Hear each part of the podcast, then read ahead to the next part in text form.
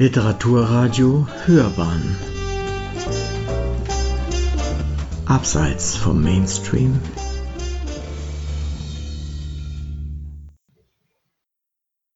Literaturkritik.de Wir sind alle sterblich.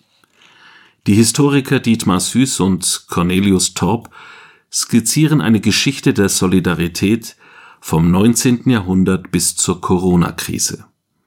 Eine Rezension von Kai Sammet. Hoch die internationale Solidarität. Das konnte man dieser Tage im Juni 2022 wieder auf einem Parteitag riechen, auch wenn sich hinter dieser hohlen Phrase viel Putin-Versteher versteckten und sich eingedenk alter Proletarier aller Länder vereinigt euch Seligkeit echt klasse fühlen durften. Hier kommt ein Buch, das nur bis zur Corona-Krise geht, gerade recht, das dem Begriff der Solidarität doppelt schärfere Konturen verleihen möchte. Zum einen geht es um eine Begriffsumkreisung Bestimmung. Das, finde ich, ist nicht immer ganz gelungen. Die Konturen verschwimmen mir da manchmal etwas. Gleichwohl ist die Frage, was denn das sei, Solidarität, richtig. Ist sie schon da, wenn Steuerzahler den Solidaritätszuschlag bezahlen oder Klimaproteste auf Twitter geliked werden?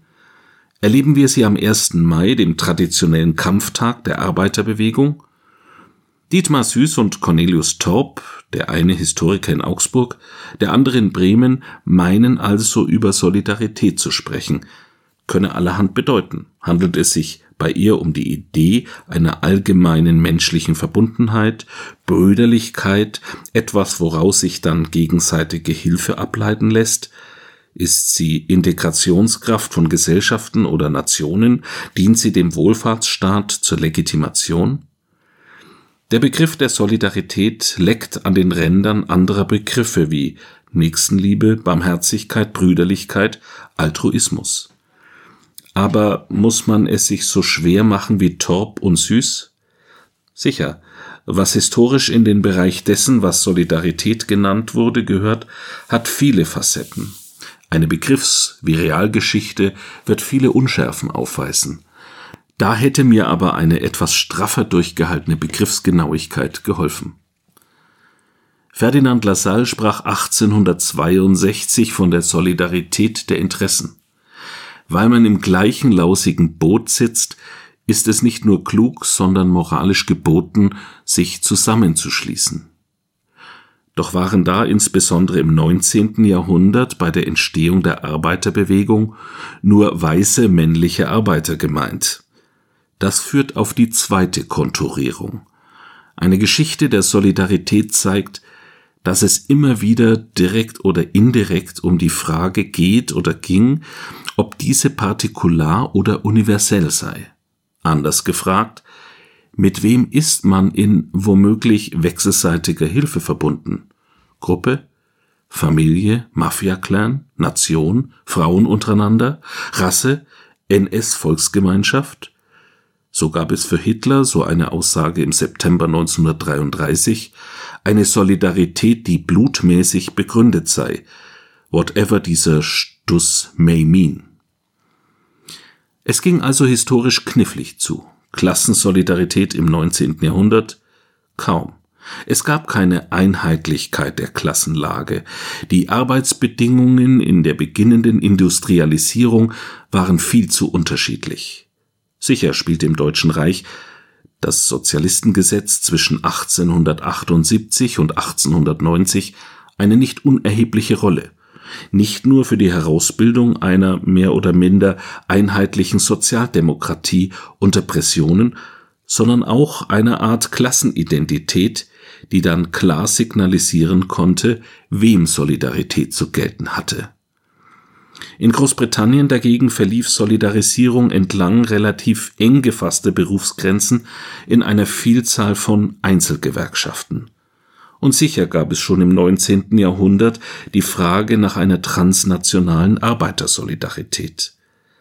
Aber erste und zweite internationale Hin oder Her, das waren doch eher lose Verbindungen, und von einer internationalen Solidarität der Arbeiter konnte im Ersten Weltkrieg kaum die Rede sein, wenn sich äh, französische Ouvriers, englische Workers und deutsche Arbeiter in Schützengräben gegenüberlagen. Nach dem Ersten Weltkrieg 1919 wurde der Save the Children Fund gegründet, der aber, so Torp und Süß, doch einem arg evangelikal geprägten imperialen Humanitarismus verpflichtet war, aber ist diese religiös gefärbte Solidarität nicht doch tendenziell universeller, wenn sie Menschen als Menschen wahrnimmt, ihnen zumindest idealiter aufgrund ihres Menschseins Hilfe leistet, ein Gedenk des Wortes von John F. Kennedy im Jahr 1963, We are all mortal. Oder ist das zu sentimental oder gar heuchlerisch? Betrachtet man die Geschichte der christlichen Religionen, dann wurden oft nicht alle Menschen als Menschen wahrgenommen, sondern nur dann, wenn sie, oft mit brutaler Gewalt, bekehrt worden waren. Fanden sich im spanischen Bürgerkrieg, um ein weiteres Beispiel anzuführen, in den internationalen Brigaden nicht Solidargemeinschaften zur Unterstützung der Republik gegen Frankismus und die zunehmende Herrschaft von Diktaturen? Vielleicht. Wie aber kann Solidarität unter dem Druck der Vernichtung aussehen? Wie sah sie aus? Das Überleben in nationalsozialistischen KZs hing oft von Akten der Solidarität, gegenseitiger Hilfe, Unterstützung ab. Oft war diese partikular. Wiederum ein Beispiel, der kommunistische Auschwitz-Überlebende Hermann Langbein erinnerte sich genau, wem er seine Deportation aus Dachau zu verdanken hatte, einem sozialistischen Capo und seinen Freunden. War das der alten Feindschaft zwischen Kommunisten und Sozialdemokraten geschuldet oder einer partikularen Solidarität, so dass man nur Angehörigen der eigenen Gruppe Hilfe zukommen ließ, weil die Ressource Solidarität so knapp oder durch nationalsozialistischen Druck knapp gemacht worden war.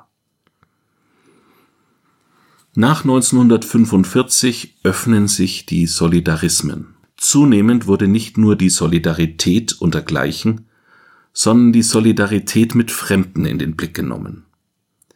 Im Zuge der Dekolonisierung stellte sich die Frage, wie sich der alte Internationalismus der Arbeiterbewegungen zu den neuen Unabhängigkeitsbewegungen in Afrika und Asien verhalten würde dass im reinen Ideal der Solidarität auch anders geartete Motive versteckt, verborgen lagen oder verborgen wurden, selbstredend. War es nicht so, dass die Post-68er Solidarisierung mit zum Beispiel Vietnam, mit Chile nicht auch das Gefühl einer neu gewonnenen Nähe zu Fremden signalisieren sollte, dies aber zugleich weil man sich ganz gern von den eigenen vom Nationalsozialismus belasteten Familienvätern abwenden wollte. Da fühlte man sich prima, mit den einen solidarisch verbunden zu sein, die anderen aber nur mit dem Rücken anzusehen. Solidarität als verheuchelte Exkulpierungsstrategie. Und wie war das mit der Dritte Weltbewegung dem Hype mit den Arbeitsbrigaden in Nicaragua? Spöttisch notieren Torp und Süß, dass diese Solidaritätsreisen auch eine Form exotischer Männerreisen und der Antikapitalismus mit dem Gefühl der Verführung verbunden sein konnten. Eine Beobachtung, die auch so manche der Brigadistinnen machte, die vom Macho-Gehabe ihrer männlichen Mitreisenden genervt waren. Und wie soll jetzt Solidarität oder vielleicht besser im Plural, wie sollen jetzt Solidaritäten gedacht werden? Auf der einen Seite bedingen globale Migrationsbewegungen, die zum Beispiel 2015 viele Flüchtlinge in die Bundesrepublik brachten, die Frage, wer zur Solidargemeinschaft gehört, die bis dato, aber das ist von gestern, im Wesentlichen national gedacht worden war. Dennoch, so Torp und Süß, gründet der Wohlfahrtsstaat auf ein Gefühl nationaler Verbundenheit, das auf einem hohen Maß an kultureller und ethnischer Homogenität beruht Und legt die Zunahme der Immigration dementsprechend die Axt an seine Wurzeln? Aber sorgt nicht unser westlicher hypertropher Lebensstil dafür, dass die Probleme, die wir kurzerhand nach extern verlagerten, jetzt als lebende Menschen zu uns zurückkehren? Können da also Migranten einfach aus der Solidargemeinschaft ausgeschlossen werden, wenn wir ihnen vorher buchstäblich unseren Müll vor die Füße kippten? Wohl kaum. Was also bedeutet Solidarität in einer kleiner werdenden Welt, in der dann, um nochmals auf John F. Kennedy zurückzukommen, bei allen Unterschieden, bei allen unterschiedlichen Interessenlagen gesagt werden muss, at least we are all mortal. Die Frage, was Solidarität ist, welche Formen sie annimmt oder nicht annimmt, diese Frage werden wir nicht los. Es ist das Verdienst des Buches von Torb und Süß, hier einen hilfreichen historischen Überblick geliefert zu haben. Sie hörten Literaturkritik.de. Wir sind alle sterblich.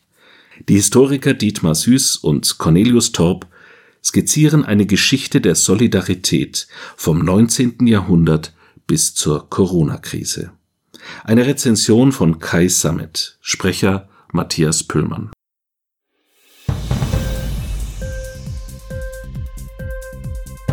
Hat dir die Sendung gefallen? Literatur pur, ja, das sind wir. Natürlich auch als Podcast. Hier kannst du unsere Podcasts hören. Anchor, Spotify, Apple Podcast, iTunes, Google Podcasts, radio.de und viele andere mehr.